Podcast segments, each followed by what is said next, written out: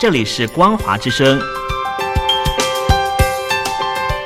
听众朋友，从现在开始，请您一起来关心最近发生的新闻事件。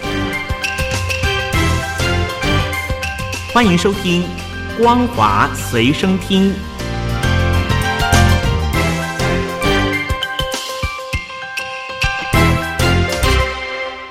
各位听众朋友，您好，欢迎收听今天的《光华随身听》，我是苏燕。首先带您关心，中共总书记习近平昨天主持的中央财经委员会，强调促进共同富裕，做法上则提到三次分配的制度安排。外界关注。中国的高收入人士与企业是否将被要求捐更多的钱回馈社会？所谓的共同富裕，其中毕竟牵涉到社会分配这个敏感的问题。多家大陆媒体以及经济专家都表示，三次分配的提出令人关注。另外，未来税收制度的变革也值得注意。新京报引述经济学家厉以宁先前发表过的看法，指出。初次分配是透过市场上的各个要素获得要素报酬，二次分配就是透过税收转移支付再平衡，三次分配就是透过自愿公益捐赠进一步调节。文章表示，第三次分配就像一只促进社会公平正义的温柔之手，建立在自愿性的基础上，以募集、自愿捐赠和资助等慈善公益方式。对社会资源与社会财富进行的分配，是对初次分配和再分配的有效补充，有利于缩小社会差距，实现更合理的收入分配。此外，文章还说到，政府要在推动慈善事业发展中积极作为，一方面要扩大享受税收优惠慈善组织的范围，另一方面提高企业和个人慈善捐助税前免税水准。使企业和个人有更多的财力投入到慈善当中。中国交通运输部官员表示，将会要求网约车平台企业规范自主定价行为，降低过高的抽成比例，设定抽成比例的上限。消息一出，中国网约车巨头滴滴出行的股价在美股盘前交易应声下跌。根据国新办官网发布。交通运输部运输服务司负责人李华强在会中答复媒体提问时表示，目前中国共有两百三十六家网约车平台企业，取得许可的网约车驾驶超过三百五十一万人。个别网约车平台在获得市场优势地位之后，随意调整计价规则等经营策略，设置过高的抽成比例，诱使驾驶超时劳动、疲劳驾驶。侵害了驾驶的劳动报酬、休息等劳动权益，因此，交通运输部将会结合网约车行业改革发展的实际情况，会同相关部门加快推动指导意见各项举措的落地实施，主动关心关爱驾驶，努力改善劳动条件，切实保障网约车驾驶等群体的劳动权益。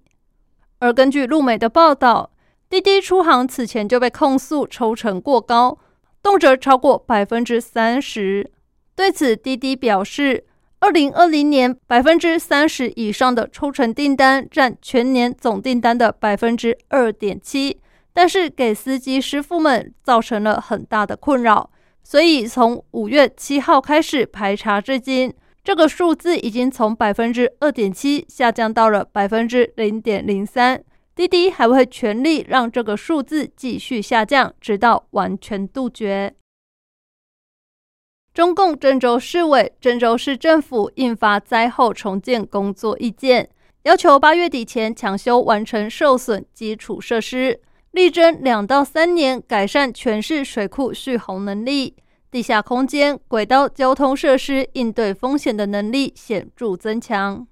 这项意见也强调，要进一步做好善后处置工作，耐心细致做好抚恤金发放、家属慰问，千方百计帮助解决实际困难，持续透过妥当方式做好遇难者家属的家庭人文关怀、心理疏导等工作。同时，也要加快推动全市服务业企业复工复产，并且加快旅游景区有序开放。大力发展乡村旅游，并且发放商贸类消费券，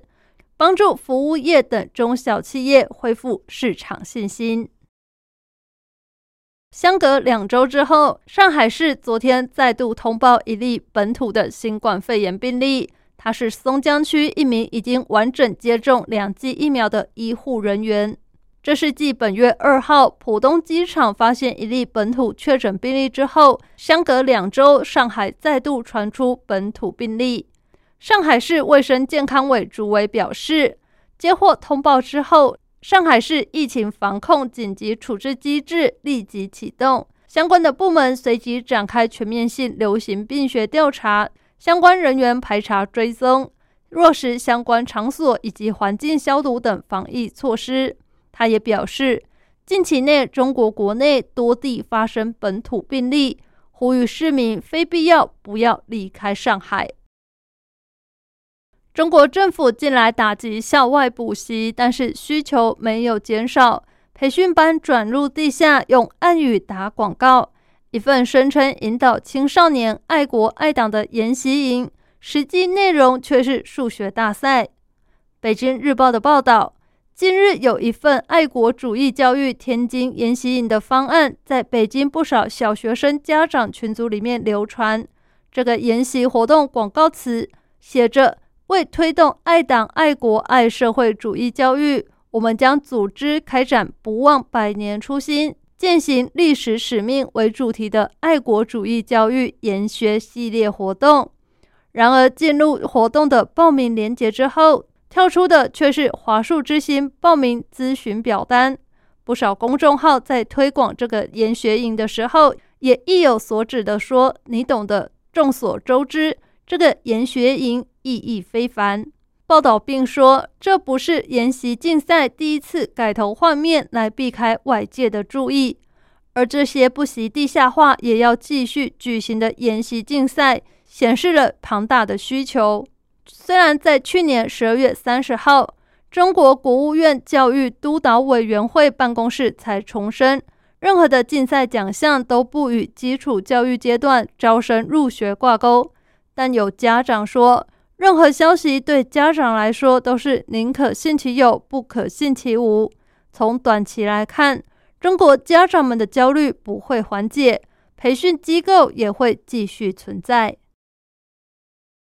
中国政府为了挽救少子化危机，推出三孩生育政策，但是中国学者宋健表示，放宽生育政策恐怕会加剧女性的就业歧视、家庭催生等压力。呼吁官方要以保证女性合法权益为出发点制定措施。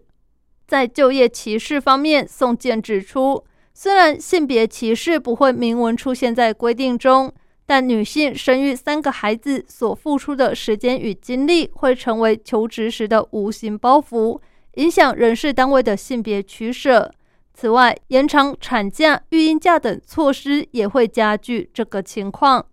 而在催生方面，宋健提到，女性如果在家庭内的话语权偏弱或是无声，就可能会面临来自丈夫、长辈催促多生育的情况，加上社区社会舆论的影响，也会导致女性承担非意愿生育的压力。他认为，保护和提升年轻女性的婚育意愿，是三孩生育政策能否取得预期效果的重点。应该要塑造社会性别平等的主流文化，以及婚育友好型社会氛围，并且需要扭转生育是女性专责的观念，不应该因为政策放松就强迫女性非自愿多生。宋健也指出，政府要完善生育休假制度、就业、住房、税收等支持性政策，并且要考虑男女双方工作、家庭地位和职责等现况。以不违背女性个人意愿、保护女性合法权益为出发点，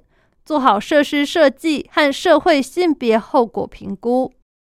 以上就是今天的光华随身听内容，感谢您的收听，我是苏燕，我们下次再见。